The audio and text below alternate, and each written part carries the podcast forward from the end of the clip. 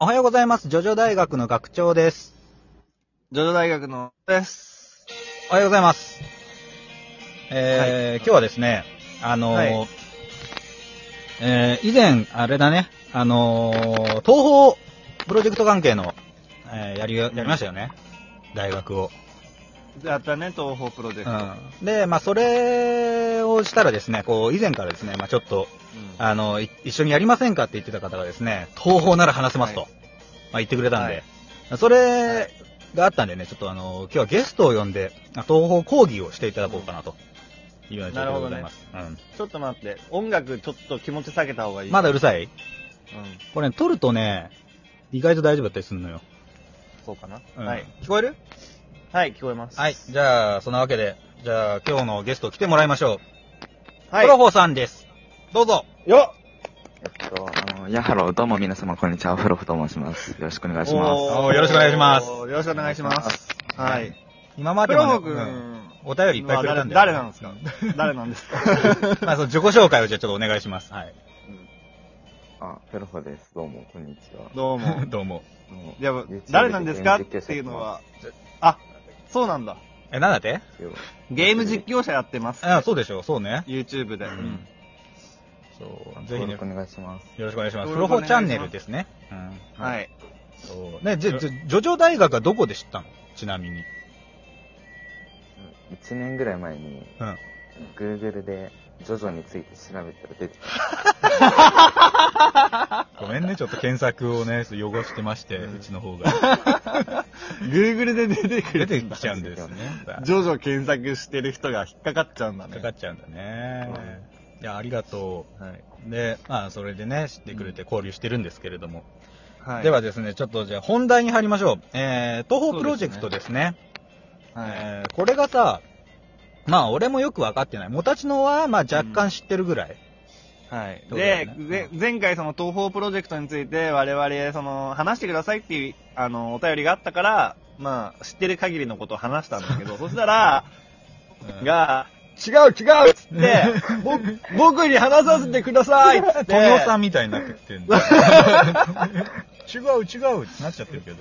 はい。僕が、僕が東方プロジェクトのこと話しますって言っ たから、じゃあお願いしますって言って、一気あにもらったの、ゲスト参加、はいゲストゲストですね、参加してもらいましたと。フロ君ずっとあの、あの、ラジオ聞いてるリスナーさんで、うんお便りって、そのフロ君のお便りで来たお題について何度もあるような、そういう、えー方なので、そうだねね。、今回はね、あの、初めてのゲストですけども、よろしくお願いしますと。そうですね。じゃあどうぞお願いします、フローさん。あの、好きなように語ってください。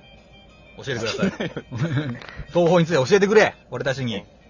じゃあ、まず、はいじゃあ東方プロジェクトの作った人なんですけど、はいははい。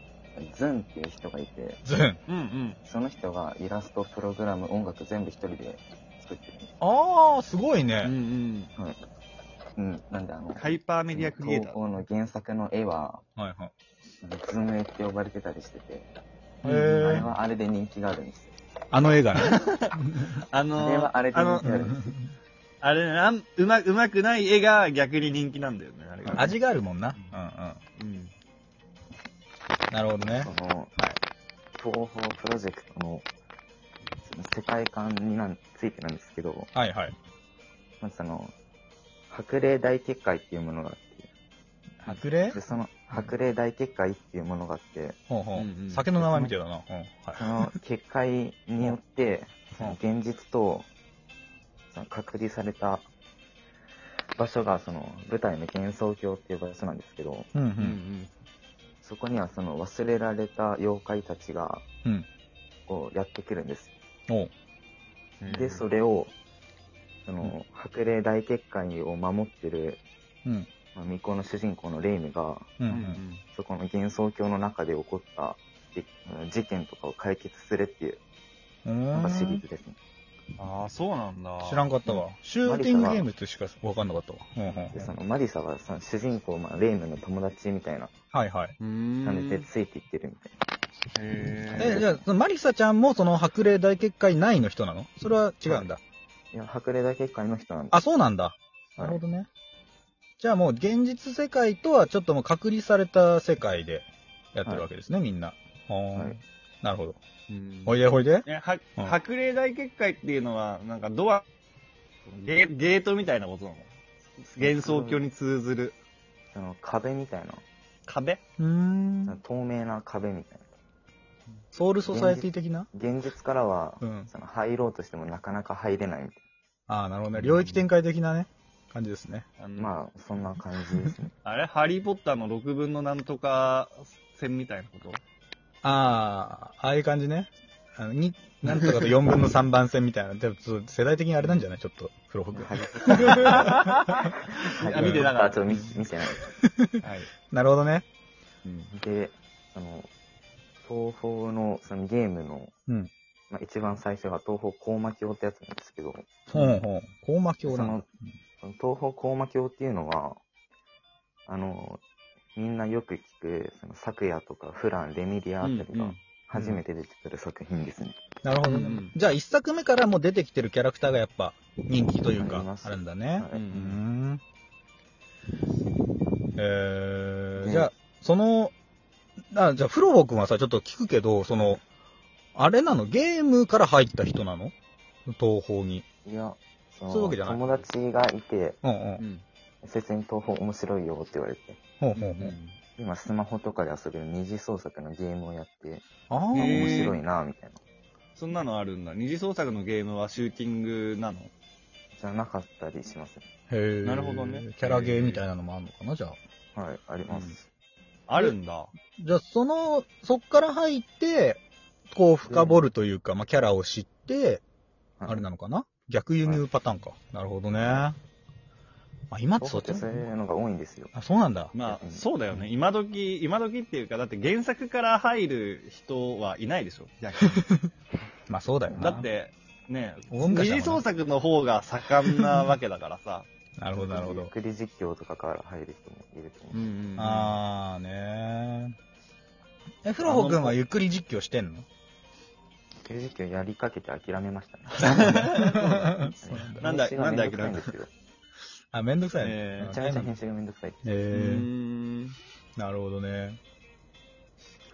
今その、うん東方高魔教なんですけど、うんううんん。まあストーリーをざっくりと解説すると、うん。お願いします。そのある日幻想郷にその真っ赤な霧が出て、うん。みたいな。でその霧どこが出したんだみたいうんうんう。うんな感じで、レイムが動いてきて、うそのん高魔館って屋敷があるんですけど、うんうんうん。んそこのその高魔館に、その、犯人がいると。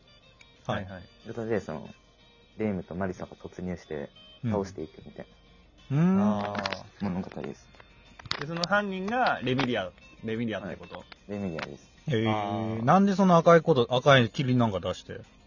その外出ができないからなんです。みんなを閉じ込めたかったのか。いや、そのレミリアとフランっていうのは吸血鬼なんですよ。あで、ー日。中出れなかったりなるほどね。するんで、その霧を出してみたいへえ。あそういうことか。な。はいあれだよね、その、レミリアが、その、パンの枚数がっていうジョジョネタやってたよね、確か。あー。第一作目からやってんだ。うん今まで食べたパンの枚数はって言ってたの、レミリアじゃなかったっけわかる。あれ、うん吸血鬼つながりだもんね、多分。そうだね。ほんとねへえ。 じゃあ、あれだ。あ、でもどうなんだろうね。それはでも、原作でしかないストーリーなのかな。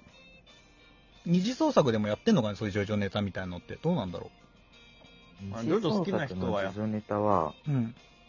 その東方のその二次創作ゲームとかで、うんうん。あの、時間を操れるイザヨエサクヤっていううんキャラがいるんですけおうおうど、おうおうそのサクヤさんが必殺技使うとき名前大体ザワールドになってます。時、時止めるんだもんね。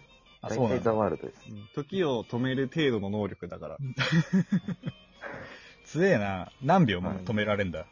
無制限。あ、じゃあもう強えじゃん。で、あの、ビヨン日超本えよで。り強えじゃん、もう。時は早くしたり遅くしたりもできる。あ、もう何でもできんだ。あ、もうハイブリッドだ。うんでも、、その、その時に、うん。その例えばさ、じゃあ壺が壊されて、うんう。うんん。うん壊される前の時間に戻ったとしても、壺は壊れたままって。